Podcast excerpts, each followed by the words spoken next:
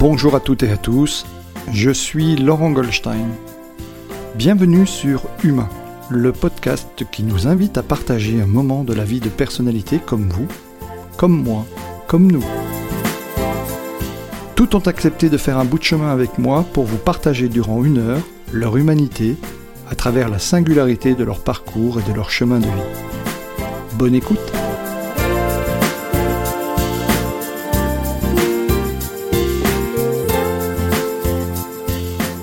Bonjour Paul. Bonjour. Écoute, je suis ravi de t'accueillir. Euh, tu es, une des personnalités que je souhaitais avoir sur ce podcast. Euh, D'abord, comment vas-tu? Euh, À vrai dire, je suis un peu dans un moment de stress et de tension pour plein de raisons assez différentes.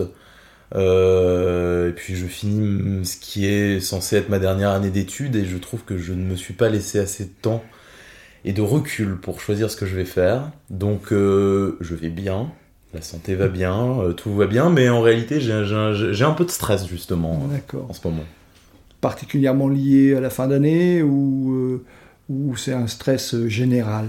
C'est un stress lié à plein d'événements qui arrivent en même temps, qui n'étaient pas tous prévus, et avec effectivement des deadlines, des, des croisées des chemins qui arrivent c'est normal hein, à 23 ans euh, de commencer à devoir choisir euh, la profession qu'on va faire, son premier stage, etc.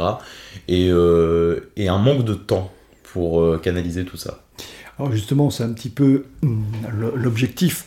Je t'ai invité, parce que souvent mes auditeurs vont me dire, j'invite un jeune de 23 ans, voilà, mais tu as un parcours particulier, et j'aimerais que tu te dises en deux mots, que tu te présentes un petit peu. voilà, qui es-tu? Alors, si je dois être rapide, j'ai donc 23 ans. Je suis né à Metz, mais je me sens thionvillois. J'habite à Thionville depuis près de 20 ans maintenant. Euh, j'ai fait une prépa littéraire d'abord.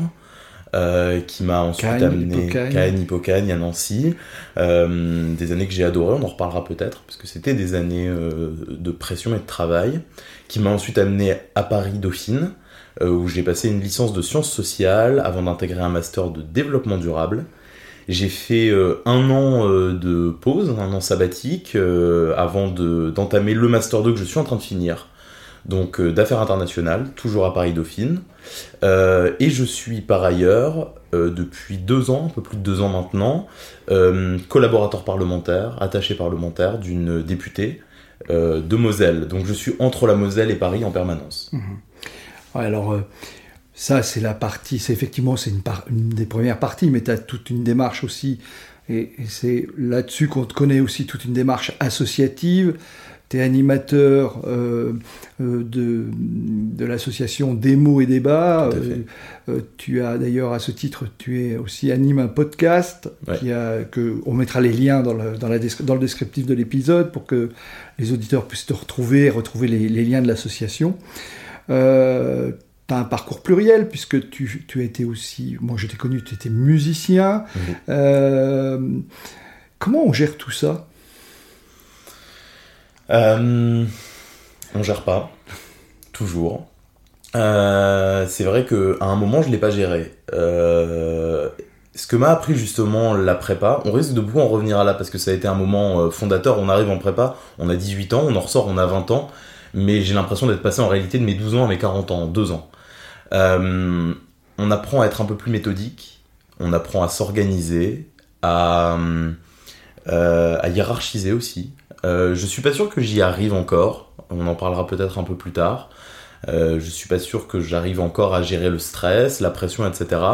Mais, euh, mais voilà, il m'a fallu faire des tris au fur et à mesure. C'est vrai que j'ai eu par exemple une troupe de théâtre au lycée, que j'ai progressivement laissé euh, pour par exemple que l'on finisse par créer cette association des mots et débats qui euh, voilà dans lequel je suis actif animateur etc etc pareil pour les études etc donc gérer mon temps. Je pense que m'a appris la prépa c'est la méthode.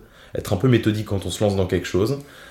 C'est pas du tout mon instinct et ma façon de faire normalement, mais c'est ce qui me permet, je crois, de tenir et de pouvoir faire tout ça.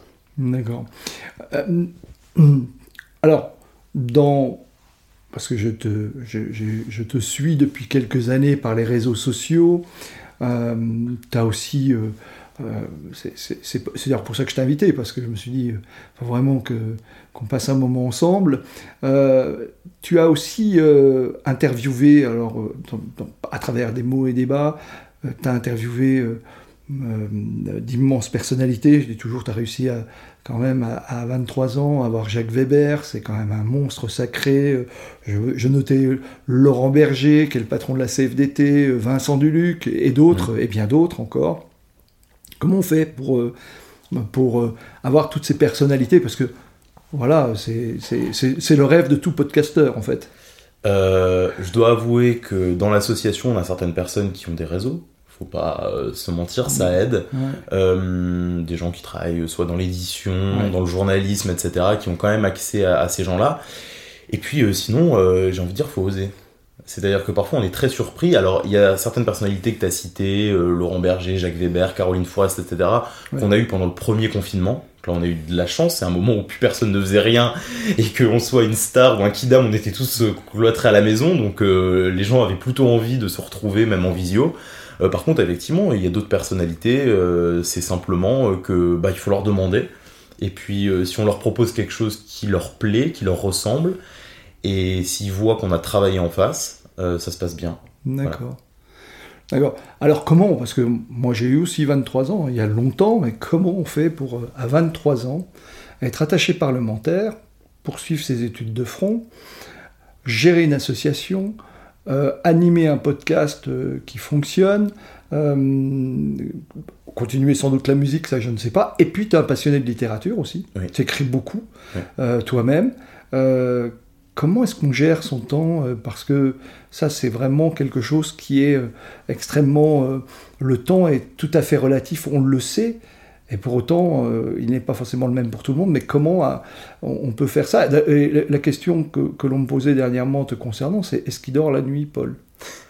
Oui, il dort la nuit pas assez. Euh, je bosse plutôt tard le soir, je fais partie de ces gens qui préfèrent grignoter sur le matin pour le sommeil que le soir.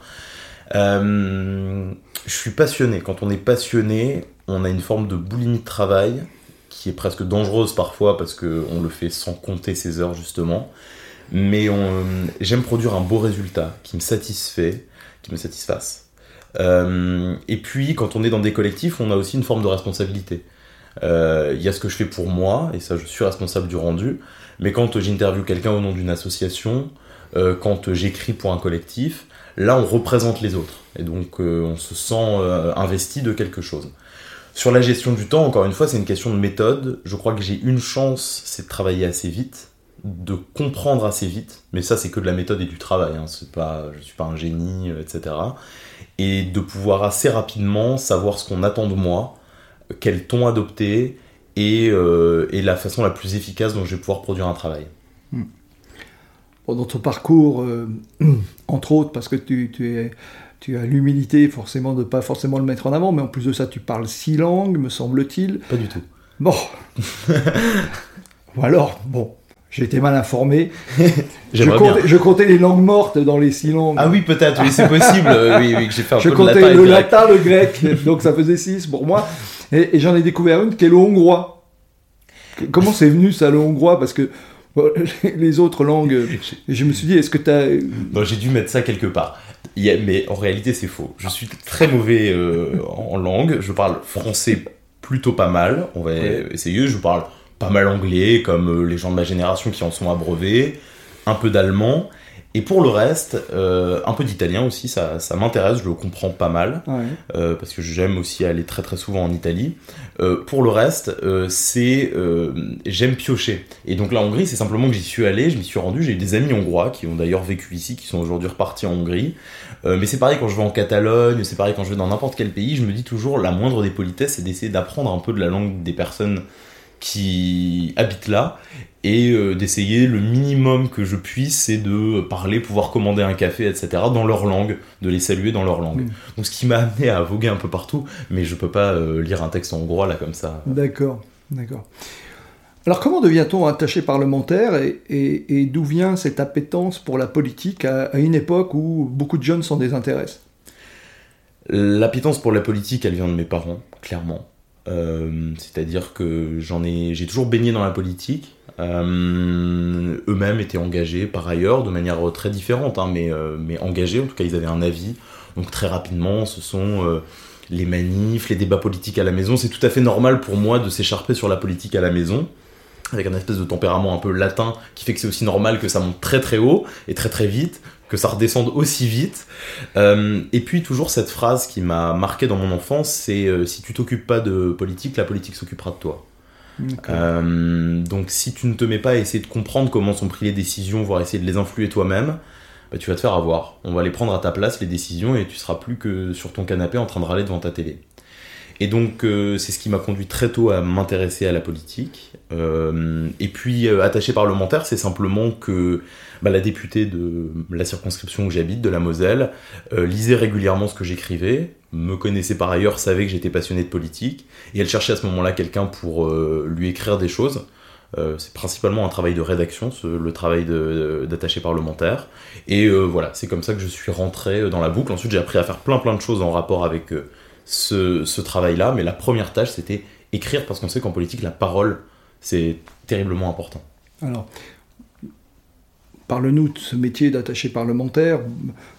Peu de nos concitoyens euh, euh, savent ce qu'est le travail de l'attaché parlementaire. Beaucoup peuvent en avoir en plus une image fausse.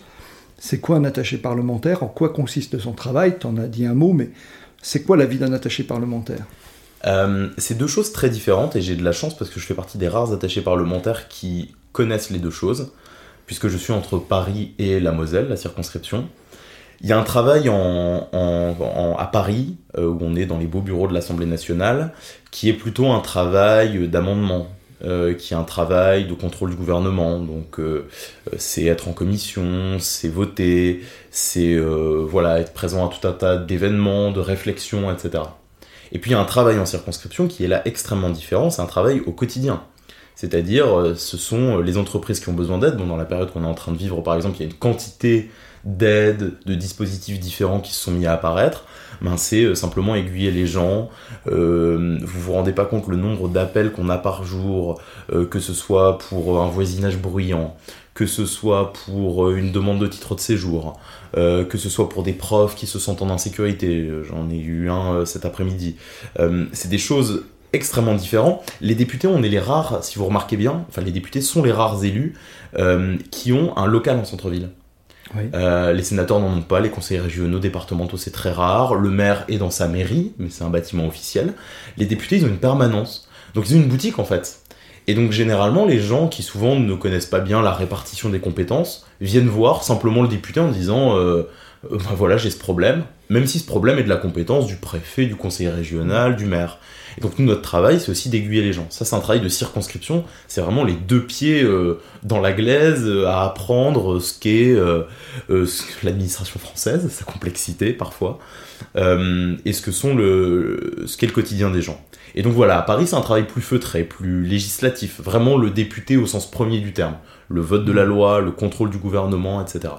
Donc ce sont deux, deux, travaux, de tâches très différentes et qui sont très intéressants. Il faut savoir tout faire, il faut savoir faire de la com, il faut savoir écrire, il faut savoir faire un peu de juridique, euh, il faut savoir recevoir les gens, essayer de, de, de bien les aiguiller. Euh, j'ai tendance à dire, euh, pour plaisanter, que être attaché parlementaire, c'est être bonne à tout faire de luxe. Il faut savoir tout faire. Porter le sac de la députée quand elle est en train de visiter une usine, et puis recevoir quelqu'un qui a un problème euh, de naturalisation française. Et, prendre tout ça avec le même sérieux et, la même compétence. Alors, merci d'abord de nous avoir un peu expliqué rapidement ce qu'est le travail de l'attaché parlementaire une journée type d'un attaché parlementaire quand il est à Paris, et en particulier à l'Assemblée nationale, c'est quoi? Parce que on a, nos concitoyens peuvent avoir aussi une, vision fausse à travers les informations, voir c'est souvent l'hémicycle qui est vide, euh, et, alors qu'en réalité, euh, il me semble que tout le travail se fait euh, ailleurs que à l'hémicycle. Le plus important se fait ailleurs que dans l'hémicycle. Comment ça se déroule Classiquement, le travail d'un alors d'un parlementaire, mais d'un Mm. attaché parlementaire qui, qui- qui est y à a- ses côtés. Je dirais qu'il n'y a, a pas de journée type du tout, vraiment pas. Euh, J'en parle d'autant plus euh, qu'en ce moment on est dans une période d'élection, donc c'est encore plus complexe. Euh, il y a deux, euh, deux choses différentes. Il y a soit on gère son agenda, il y a les rendez-vous qu'a le parlementaire, les rendez-vous qu'on peut avoir nous. Il y a euh, on est en plein dans une mission, dans, un, euh, dans le vote d'une loi sur lequel on s'est engagé, sur lequel on a déposé des amendements. Dans ce cas-là, on contrôle un peu son agenda. Et puis il y a l'écrasante majorité du temps où on se fait dicter son agenda par l'actualité, par le coup de téléphone. Donc la première chose le matin, c'est regarder ses mails, ouvrir le journal, euh, répondre à un appel. Et, en réalité, c'est à partir de là seulement que les jours, les semaines, les mois qui arrivent peuvent s'organiser. On est extrêmement euh, poreux avec euh, l'actualité. Je pense qu'il y a une obsession du politique, c'est le temps. Gérer le temps. C'est ce qui file le plus vite et c'est ce sur lequel il a le moins de maîtrise. Il y a tellement d'événements contingents qui peuvent changer la journée d'un député selon ce qui se passe dans sa circonscription, selon ce qui se passe à Paris. Euh, donc ça, c'est extrêmement différent. Voilà. D'accord. Alors ce que je voulais dire juste, Ouais, mais j'en profite parce que c'est un podcast, euh, on voit souvent les classements des députés qui sont sortis par le site nosdéputés.fr. J'en profite pour le dire simplement parce que quand euh, tu disais tout à l'heure que le, le principal travail de député ne se faisait pas dans l'hémicycle, c'est vrai. Et ce, le problème de ce genre de, de, de comptage, c'est que c'est qu'il ne prend pas en compte les rendez-vous avec les cabinets ministériels, les rendez-vous avec les citoyens, les infos qu'on fait remonter, euh, qui sont 80% de l'agenda d'un député. Et, euh, et ça, je trouve ça toujours un peu injuste parce que je vois des députés bosser énormément et se retrouver tout en bas d'un classement, ce qui n'a pas beaucoup de sens. Ouais. D'accord. Oui, et donc ça, ça, ça en- plus, au regard de ce que tu dis, ça pourrait aussi donner une image fausse du travail du parlementaire euh, euh, à travers la petite lorgnette euh, du journal ou du classement en question, c'est ça? Ouais, c'est ça, c'est que euh, ces classements-là mettent automatiquement en valeur euh, des députés qui, euh, déjà de l'opposition, parce que ça met en valeur ceux qui déposent le plus d'amendements. Donc, euh, voyez, vous prenez, je sais plus, c'est la dernière réforme des retraites qui n'a pas été au bout, mais je sais plus, c'est 60 000, je crois, un groupe d'opposition avait dépo- dé- dé- déposé d'amendements qui étaient quasiment tous identiques. Vous pouvez déposer un amendement pour décaler une virgule. Euh, et ben ça, ce sera plus mis en valeur que le député qui va avoir un rendez-vous avec le cabinet de Bruno Le Maire pour faire remonter la problématique de son, de son association. Je pense que là, on est dans un déséquilibre qui a très peu de sens. D'accord. Ça a toujours été, j'imagine. Ah oui, bien sûr, bien sûr. D'accord. Mais aujourd'hui, c'est plus médiatisé, on va dire. D'accord. Et alors, comment on gère le, justement la pression médiatique et en particulier les réseaux sociaux? Parce que les réseaux sociaux, euh, c'est une caisse de résonance assez impressionnante. Euh, Je ne parle même pas euh, de Twitter, parce que Twitter, là, alors là, c'est assez impressionnant avec des comptes plus ou moins faux, plus ou moins justes, plus ou moins anonymes. Comment, comment, quand on est en charge finalement du travail d'un député, d'une députée, comment est-ce qu'on surveille ça? Est-ce qu'on le surveille d'abord ou est-ce qu'on y fait attention? Est-ce qu'il y a une attention particulière? Est-ce que vous avez euh, quelque chose qui centralise un peu tout, tout ce qui remonte euh, euh, sur, sur la- votre député Je vais me permettre de répondre en, en deux temps. bah, Bien sûr. Le premier temps, c'est les attaques ou les commentaires qui sont faits sur la députée pour laquelle je travaille, et l'autre sur moi. Parce qu'il se trouve que par ailleurs, du fait de mes engagements, du fait de ma présence, j'ai aussi une image médiatique qui sur les réseaux, enfin médiatique Ah oui. entre guillemets hein, pour euh, quelques personnes, mais en tout cas sur les réseaux sociaux qui vient jusqu'à moi. Celle de la députée, c'est marrant parce que la question s'est posée très récemment, on a eu sur notre page à propos des masques, enfin bref, euh, des tests dans les écoles euh, notamment, euh, on a eu une attaque coordonnée de plusieurs militants, euh, donc qui s'appelle les Vivi, qui est un groupe qui est né en Italie, qui sont contre ce qu'ils appellent la dictature sanitaire et qui arrivent, mais alors c'est euh, 1500, euh, 2000 qui arrivent d'un coup et qui viennent commenter tous le même commentaire, insultant, dégradant, etc. C'est assez impressionnant. Euh, alors c'était pas moi qui ai été visé directement, c'est la personne pour laquelle je travaille, mais indirectement quand même, on est l'équipe qui est derrière euh, cette personne, on prend les décisions ensemble sur beaucoup de, choses. C'est assez impressionnant. Euh, c'est tellement irrationnel euh, que c'en est presque désespérant. À ça, il y a deux réponses. Il y a évidemment le fait d'abord de relativiser. C'est une minorité euh, très active, mais ça reste une minorité quand même. Et euh, il y a une réponse judiciaire. Et ça, je pense qu'on n'en parle jamais assez, mais ce qu'a fait la députée en question pour laquelle je travaille, c'est de porter plainte pour harcèlement, parce que justement il y a une loi que ces députés avaient votée récemment qui protège contre le harcèlement en ligne et ça je crois que c'est super important de le dire notamment pour les jeunes. Mmh. La loi vous protège. Euh, donc il faut porter plainte, il faut retrouver ces gens-là. Voilà, il y a des adresses IP aujourd'hui. Euh, l'anonymat sur Internet est tout relatif. Le pseudonymat existe, mmh. mais l'anonymat, le vrai pour la police, est quand même de plus en plus, euh, de plus, en plus difficile. donc voilà, il y a une réponse juridique et puis il y a une réponse ensuite politique qui est de se dire que ça reste une minorité. Quand c'est pour soi, euh, moi je relativise, je sais l'image, je pense que la députée pour laquelle je travaille sait aussi l'image qu'elle a, et du coup elle apprend à le relativiser. Je sais l'image que j'ai, et généralement quand ce sont des personnes que je considère comme extérieures à ma vie, qui ne me connaissent pas vraiment, ça ne, ça ne m'affecte pas plus que ça.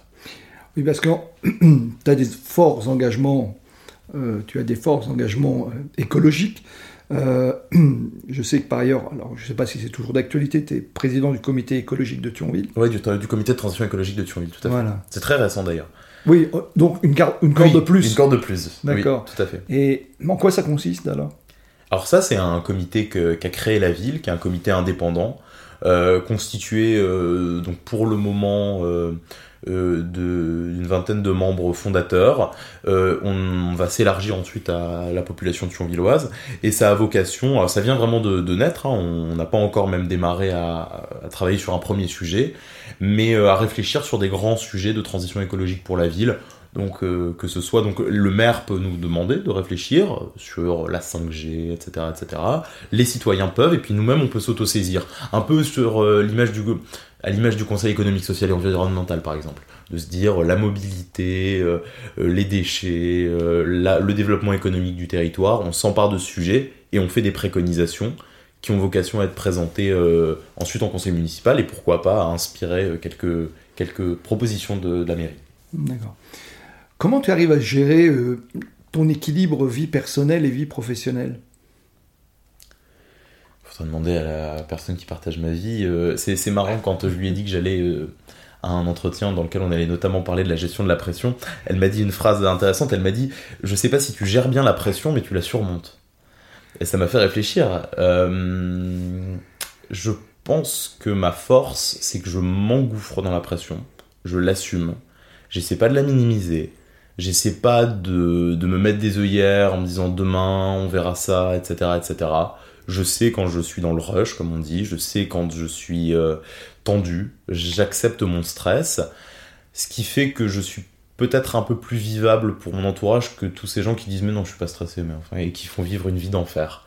Euh, j'essaie de me ménager de plus en plus quand même des moments pour ma vie privée. Il y a des temps sacrés quand même. Le, week-end par exemple, ce sont des temps, sacrés.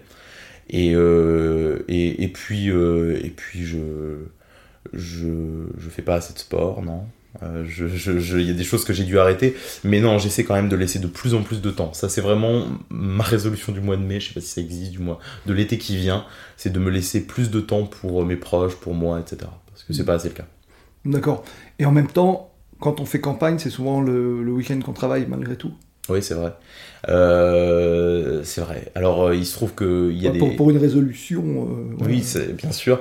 Moi, je ne suis pas tout à fait sur, sur les campagnes qui arrivent ou alors en tant que bénévole, donc ça me laisse l'occasion euh, d'arrêter. Ensuite, j'ai la chance aussi d'avoir une employeur, en l'occurrence, euh, qui euh, est extrêmement respectueuse de mon, du cadre de travail, du moment où commence le travail, où s'arrête le travail, de pas nous déranger. J'imagine que ça existe chez certains députés, hein, mais il y a une image du député qui appelle à 1h du matin pour une urgence, etc. C'est absolument pas ça, au contraire. Il y a, un temps pour tout, il y a un temps pour le travail, un temps pour la vie privée. Parfois, c'est même nous, l'équipe, qui faisons un excès de zèle sur nos temps de travail, etc. Mais, euh, mais ça, je crois que trouver le bon employeur, et c'est pas la chance de tout le monde, et on n'a pas toujours le choix, mais trouver un bon employeur qui sait respecter les temps de, les temps de vie et les temps de travail, c'est euh, c'est important. Et donc ensuite, tout ce qu'on se rajoute, c'est nous-mêmes qui en sommes responsables. Donc si on décide à un moment de désactiver, on désactive, mais c'est nous-mêmes les, chefs de notre propre vie. J'aime beaucoup ce que tu dis, tu t'en doutes. Pour autant, euh, je, je, je, je, suis surpris euh, et agréablement surpris de ce que tu me dis, euh, non pas par rapport à ton employeur, mais par rapport à une tendance actuelle. Moi, je navigue beaucoup dans les entreprises, je, je connais un petit peu ce milieu politique, même si je l'ai fréquenté maintenant il y a 25-30 ans, voilà. Et, euh, j'ai toujours eu le, j'entends le discours inverse en fait. Euh, beaucoup de pression, beaucoup de tension, beaucoup de et j'apprécie énormément d'entendre le fait que est-ce que c'est lié selon toi et là je ne vais pas faire de politique. La, au changement complet euh, de paysage parlementaire qui est arrivé en 2017 euh, avec toute une nouvelle génération de, parlementaires ou, est-ce que...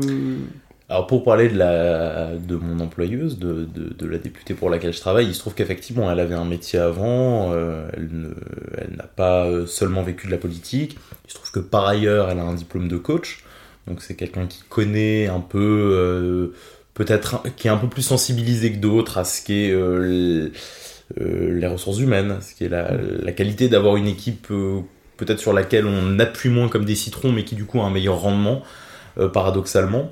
Donc oui, je pense qu'il est possible que, que ça ait amélioré, et puis surtout, il y a une plus grande sensibilisation là-dessus. Faut pas non plus se mentir, c'est-à-dire qu'aujourd'hui il y a des associations de collaborateurs, on passe tous par la médecine du travail, euh, on a des énormes numéros dans les couloirs de l'Assemblée en cas de harcèlement, en cas de mal-être, etc. Pareil à l'université d'ailleurs, euh, c'est qu'aujourd'hui quand même sur le mal-être au travail, sur tout ça, la, sensibilisation du public s'est grandement améliorée, ce qui fait que c'est... Euh, voilà, les gens parfois je pense pouvaient passer une carrière de merde, je vais le dire comme ça, sans jamais se rendre compte qu'ils étaient victimes de situations de, mise sous pression, de harcèlement, etc.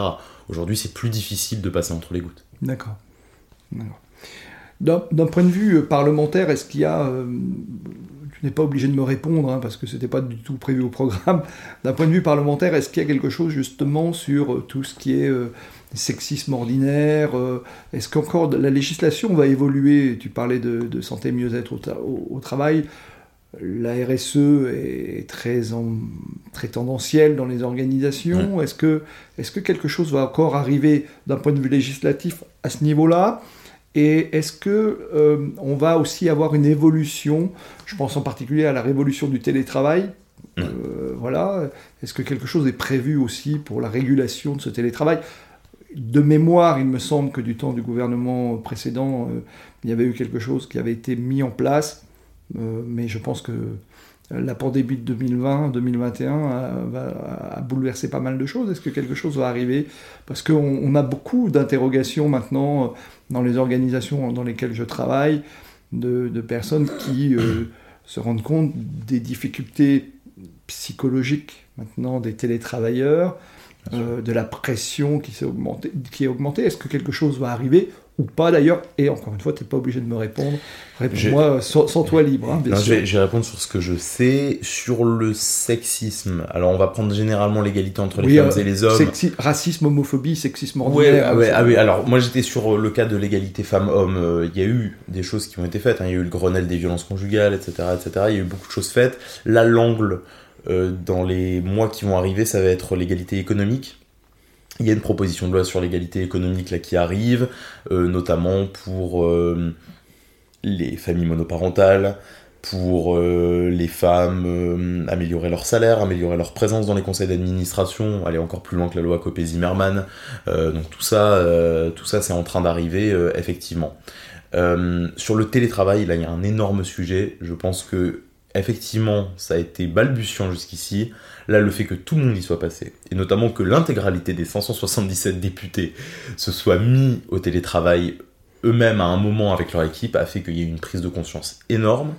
Donc euh, oui, ça je pense que c'est le sujet majeur, non seulement de la campagne présidentielle qui arrive, mais aussi dans les territoires, de l'organisation d'espaces de coworking, euh, parce que je pense que forcément il y a une part du télétravail qui va rester. Je me mets du côté de l'employeur, on peut payer moins cher parfois pour faire des, des, choses qui peuvent se faire à distance. Donc même si je souhaite qu'il y ait toujours une part de travail en présentiel qui, existe, pour moi c'est super important, il y a une part de choses qu'on va totalement dématérialiser, la dématérialisation des, services. J'ai un prof, El Moub à, Dauphine, qui est d'ailleurs président de Paris Dauphine, qui travaille là-dessus depuis très longtemps.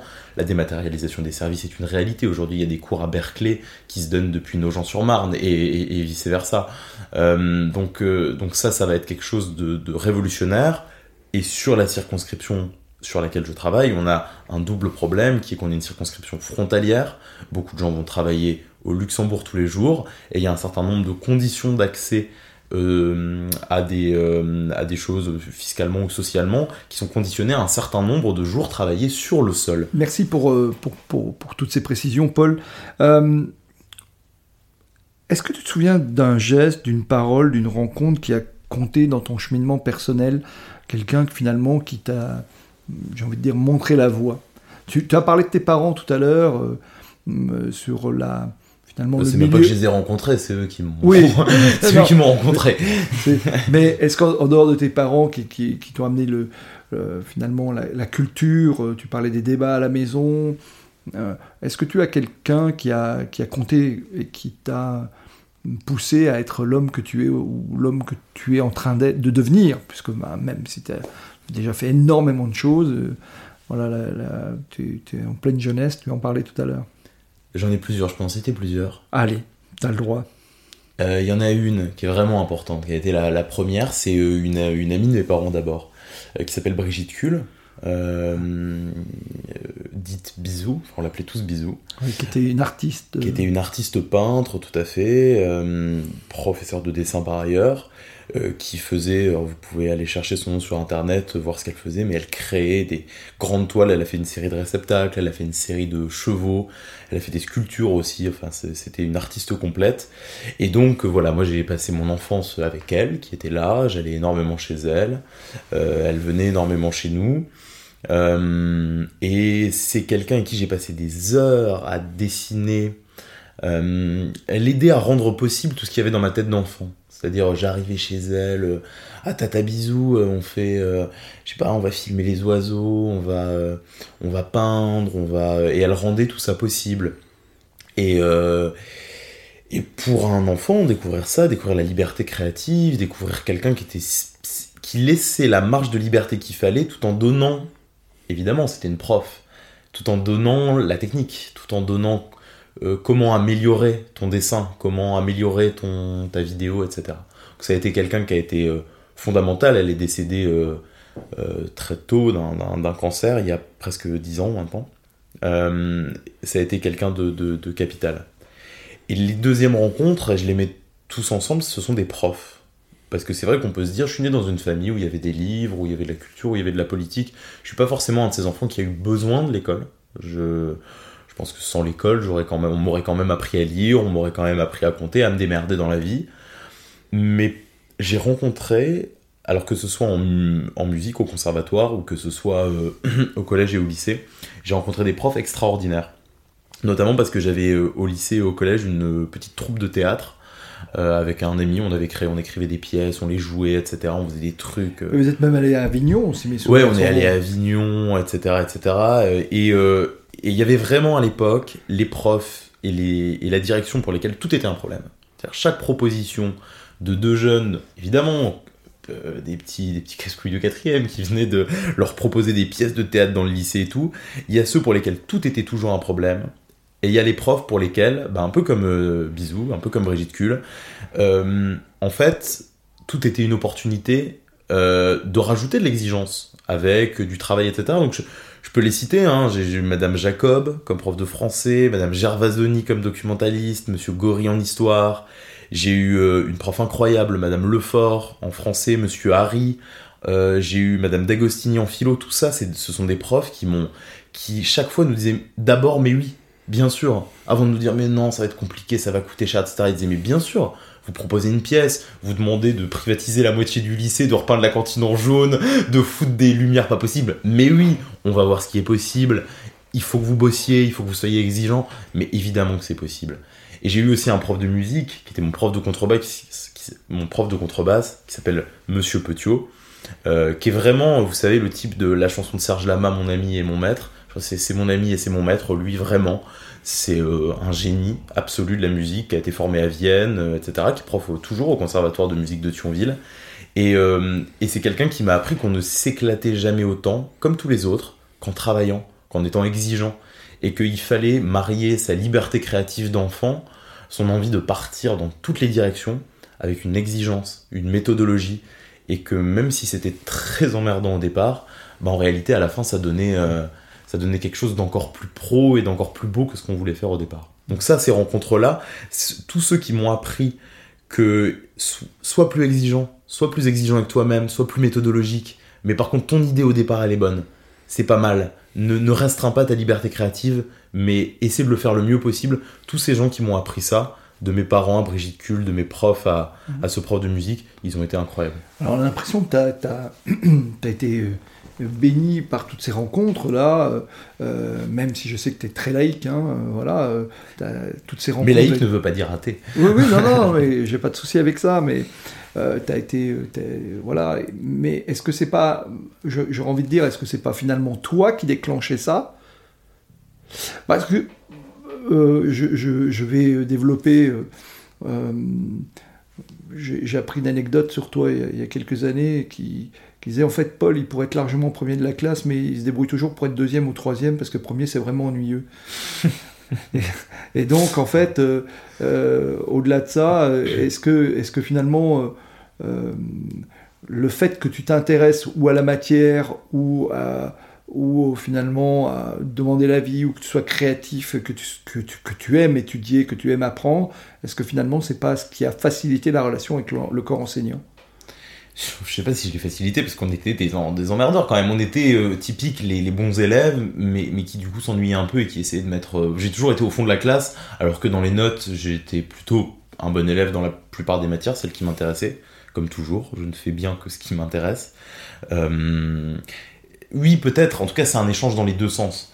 Euh, je crois qu'il faut effectivement déjà avoir euh, une envie pour que des gens s'agrègent à ça.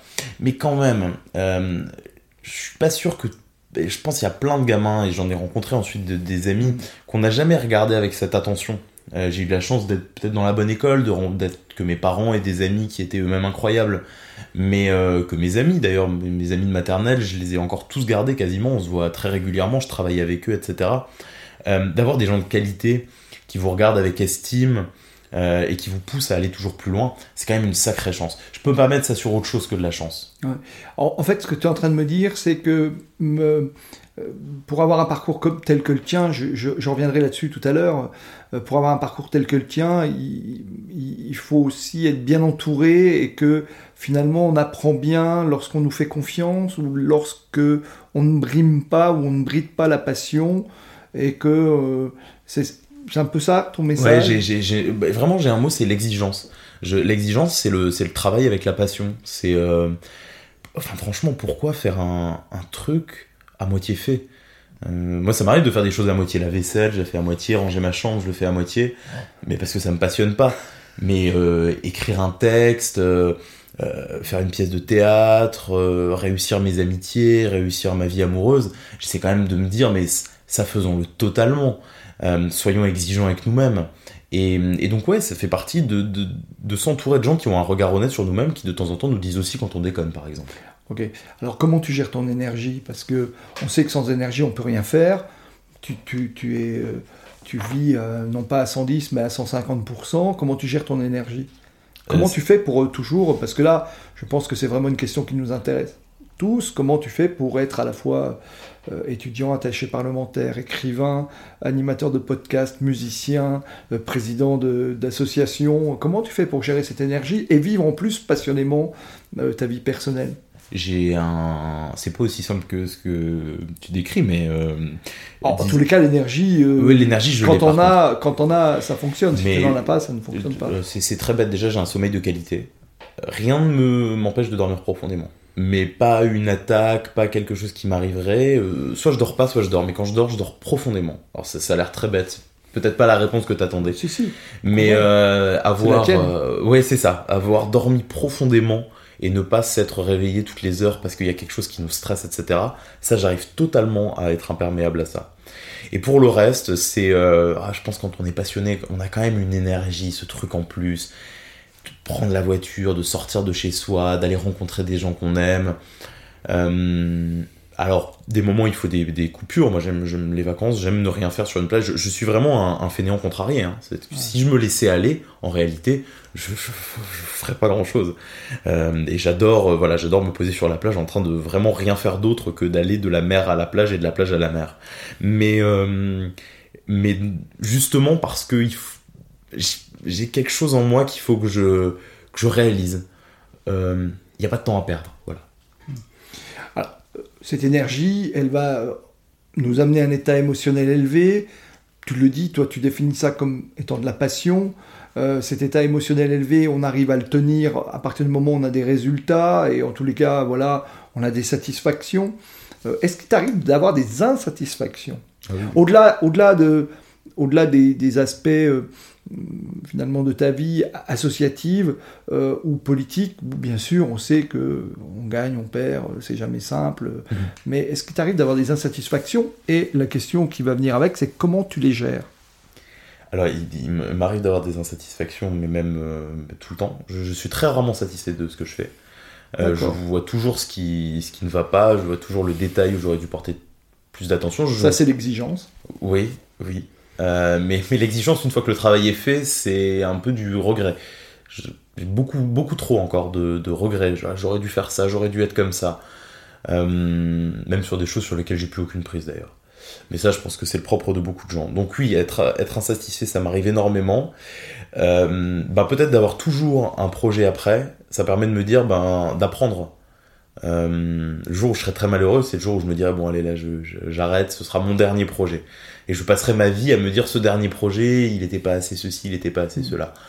Je me dis que tout est finalement, tout tourne vers, je sais pas, c'est Rousseau qui disait que l'une des caractéristiques de l'être humain, c'est d'être perfectible. Euh, tout tourne vers le fait qu'on fasse les choses le plus parfaitement possible euh, et de toujours s'améliorer. Mhm. Donc il faut se regarder avec sévérité, et, pas toujours, si on le fait trop, ça devient aussi problématique, je pense que tu le sais, mais, euh, mais aussi savoir se regarder avec euh, exigence. D'accord.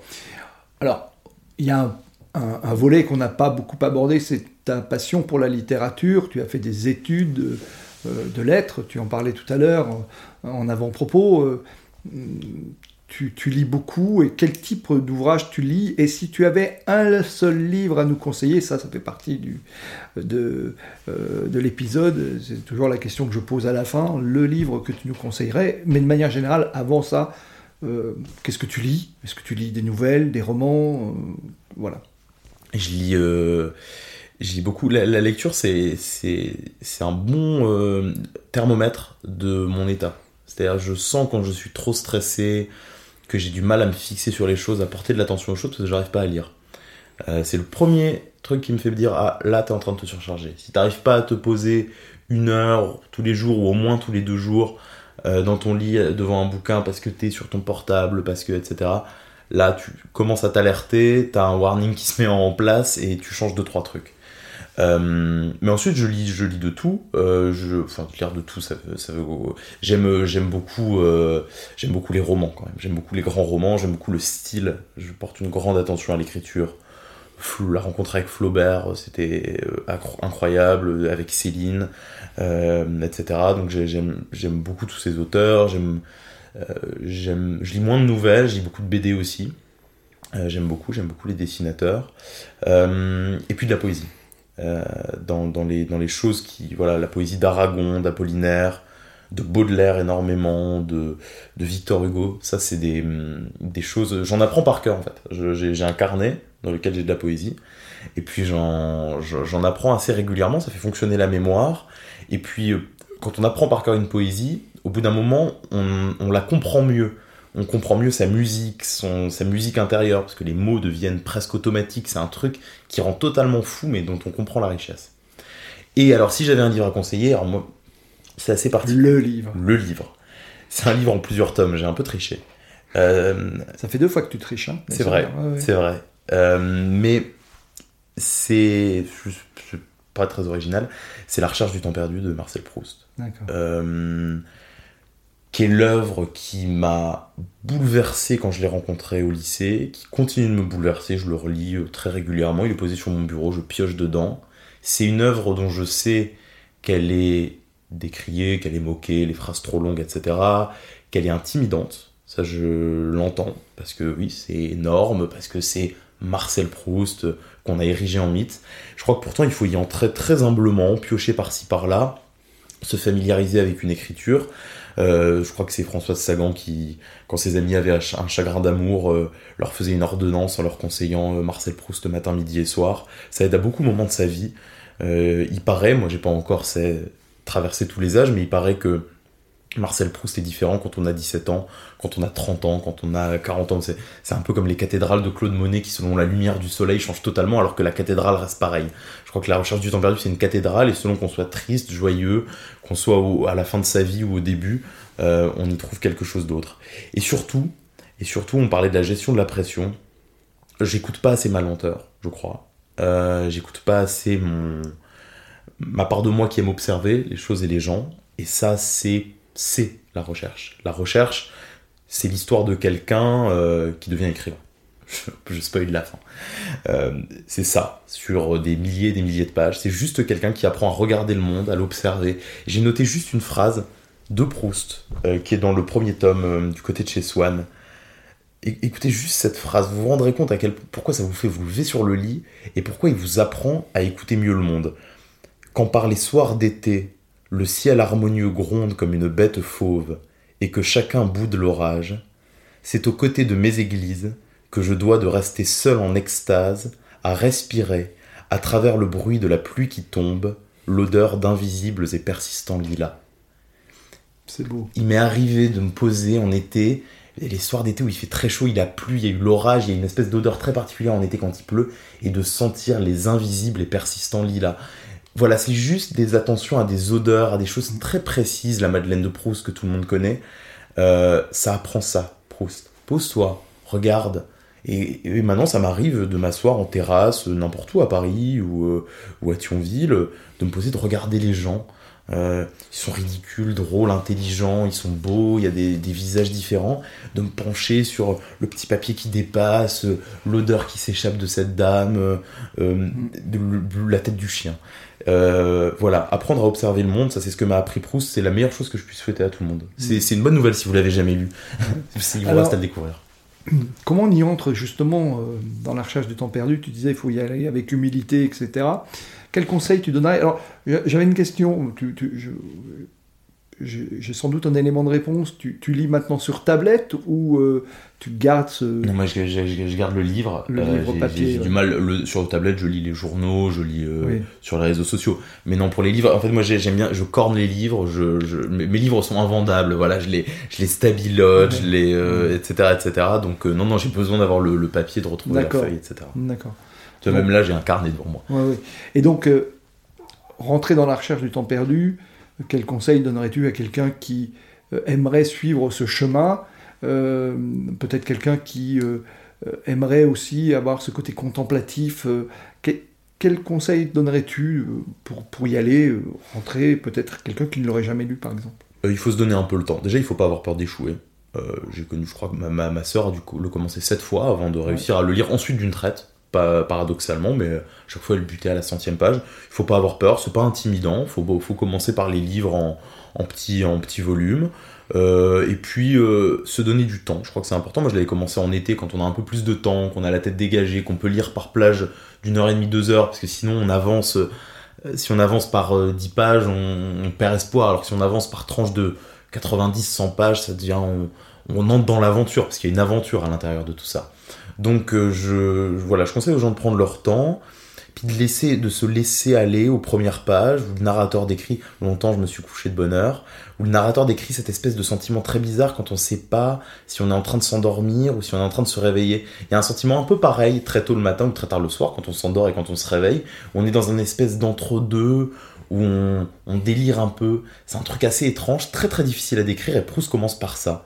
Voilà, imaginez, longtemps je me suis couché de bonne heure, vous êtes là, vous, délirez un peu, vous savez pas si c'est le matin ou si c'est le soir, vous savez pas si vous allez plonger dans le sommeil ou si vous allez arriver dans votre journée. Tout est encore un peu flou et c'est ça qui décrit. Et si ça déjà ça, ça vous plaît, si vous passez ça, alors ensuite vous entrez dans l'aventure, puis vous pouvez faire des pauses, puis c'est l'œuvre d'une vie, et puis aussi j'imagine qu'on peut passer sa vie sans lire Proust, et puis c'est pas si grave. D'accord, merci beaucoup. Euh, J'avais encore une question, j'en aurais 10, encore 15, 30, maintenant le, temps avance. revenons à ton, à ton métier actuel.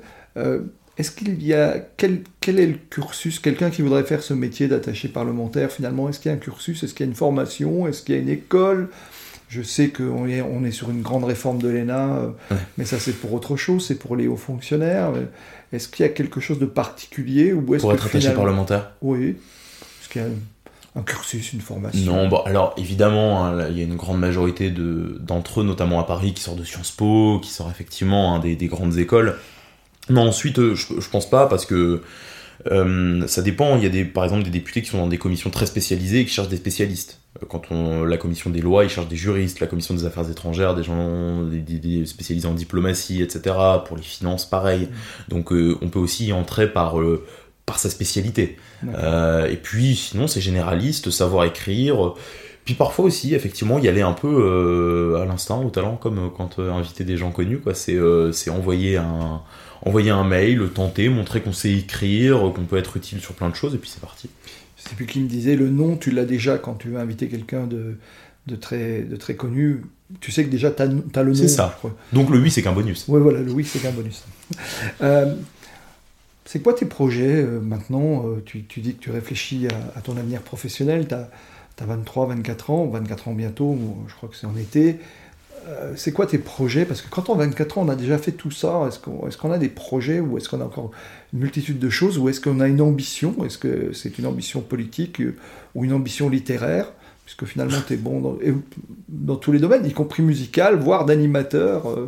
Euh. non, justement, j'aimerais. Là, je suis en train de. Voilà, c'est mon ambition, c'est de trouver du temps pour réfléchir à ce que je veux faire parce que je finis mes études, que je veux pas être attaché parlementaire toute ma vie j'ai pas vocation à ça, et qu'il faut que je choisisse comment je vais rentrer dans le monde professionnel et pour faire quoi, et euh, voilà, est-ce que j'ai plus envie de l'entreprise, de la euh, fonction publique, est-ce que j'ai encore envie de passer un concours, est-ce que, etc., etc. Donc c'est quand même des questions qu'il faut que je tranche en ce moment. J'aimerais bien écrire, oui, ça, ça je vais juste répondre, enfin finir par ça, j'ai une ambition d'écriture, de, j'aimerais bien trouver le temps. Mais le truc, c'est que je me compare trop. Euh, ça et ça c'est problématique. Quand on lit des grands auteurs toute la journée etc je pense qu'il faut faire abstraction de tout ça pour bien écrire.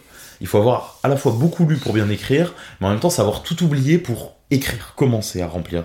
Donc peut-être que oui je mettrai le temps mais euh, mais ça j'aimerais bien. Mais, pas pas en faire mon métier hein. j'aimerais avoir un vrai métier entre guillemets. C'est un vrai métier écrivain mais avoir un métier travailler, travailler dans l'entreprise je m'intéresse à plein de choses euh, bah, notamment, on a parlé de la RSE, c'est un, un, domaine qui m'intéresse.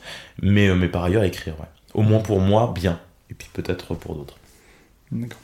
Merci beaucoup, Paul, d'être venu. Ma dernière question est qui me recommanderais-tu d'inviter euh, pour un prochain épisode Qui pourrait prendre ta place? J'ai choisi deux femmes. Euh, j'ai choisi euh, Madame Lefort dont je parlais tout à l'heure. Encore une fois, tu. Hein? Je triche, ouais, c'est comme ça. Mais j'ai choisi une personne et une personnalité un peu plus connue. Ah, en me disant comme ça, ça permet d'avoir deux personnes différentes. Madame Lefort, donc, qui est ma professeure de français de lycée, de, de, français et de langues anciennes, qui est une personne absolument incroyable. Euh, vraiment un peu le profil des cathos de gauche, quoi. Euh, bénévole dans, son, dans sa petite ville, euh, qui est à peu près partout, hein, de, de, dans toutes les assauts, elle est même élue, je crois, dans la, dans, dans la mairie, et surtout qui est une femme qui, pendant 40 ans, euh, dans le lycée où j'ai été à Thionville, a transmis à des générations de lycéens, et elle en est, c'est une star là-bas, même si maintenant elle est à la retraite, c'était une star qui a transmis la passion, euh, de la langue, la passion du grec, du latin, qui sont des choses, c'est comme Proust, hein, on se dit, waouh la vache, ça va être chiant, qui l'a rendu incroyable, qui a tout fait pour, euh, faire se bouger les gens, etc. C'est vraiment, ouais, une passeuse, quelqu'un qui a tout donné, toute son énergie pour passer les passions de sa vie, et qui continue encore aujourd'hui, après sa retraite, etc., je pense donner... Euh, 20, 20, 20, heures sur 24 euh, bénévoles. Enfin voilà, c'est, c'est du, ça va du conseil de fabrique au conseil municipal, quoi. Donc c'est, euh, D'accord. donc c'est, voilà, c'est quelqu'un d'incroyable. D'accord. Euh, L'invitation est lancée. Voilà, Marianne Lefort. Marianne Et la deuxième personne, c'est Coco. Coco, elle est dessinatrice à Charlie Hebdo depuis avant les, les attentats. Euh, et elle a publié un livre euh, qui s'appelle Dessiner encore, très récemment, là, qui est sorti il y a quelques semaines, euh, qui raconte le processus, notamment psychologique, qu'elle a suivi après les attentats. Il se trouve que Coco fumait une clope. qui venait de quitter la rédaction de Charlie Hebdo le 7 janvier 2015, fumait une clope devant, tranquillement devant le bureau quand les frères Kouachi sont arrivés. Elle allait chercher, elle, sa gamine à la crèche et, hum, et lui ont mis une balle pour qu'elle tape le code d'ouverture de la porte. C'est elle qui a tapé le code qui a permis aux frères Kouachi d'entrer dans la rédaction de Charlie Hebdo et de tuer tout le monde. Vous imaginez ce qui peut se passer dans la tête de quelqu'un dont ce sont ses amis qui menacent de tuer sa fille, de la tuer elle, de lui faire taper le code qui va... euh, bon, on, on connaît hélas l'histoire. Et donc ça, ça a donné un, un long parcours, euh, effectivement psychologique, mais aussi créatif, elle, pour se retrouver, retrouver son dessin, retrouver sa soif de liberté. C'est quelqu'un d'extrêmement courageux qui dessine encore dans Charlie Hebdo, qui vit sous protection policière. Parce qu'en France, euh, se battre pour la liberté d'expression peut valoir de vivre encore sous protection policière. Son livre s'appelle Dessiner encore. Elle est toute jeune, elle doit avoir 35-40 ans, mais c'est une, une, une femme incroyable. On mettra les liens naturellement dans le descriptif du podcast. Merci beaucoup Paul, j'ai passé Laurent. un excellent Moi moment aussi. avec toi. Euh, au plaisir de te revoir, de te retrouver. Bonne campagne électorale, même si tu nous as dit que tu n'allais pas forcément faire campagne. Euh, et puis bah, au plaisir de te revoir dans, dans quelques épisodes pour faire le point de tes projets. Euh, merci beaucoup, à très bientôt. Merci. Au revoir Paul.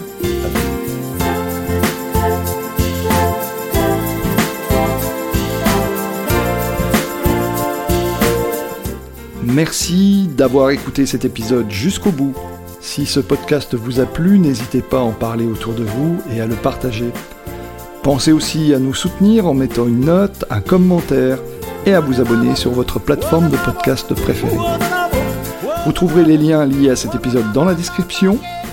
À la semaine prochaine pour une nouvelle rencontre.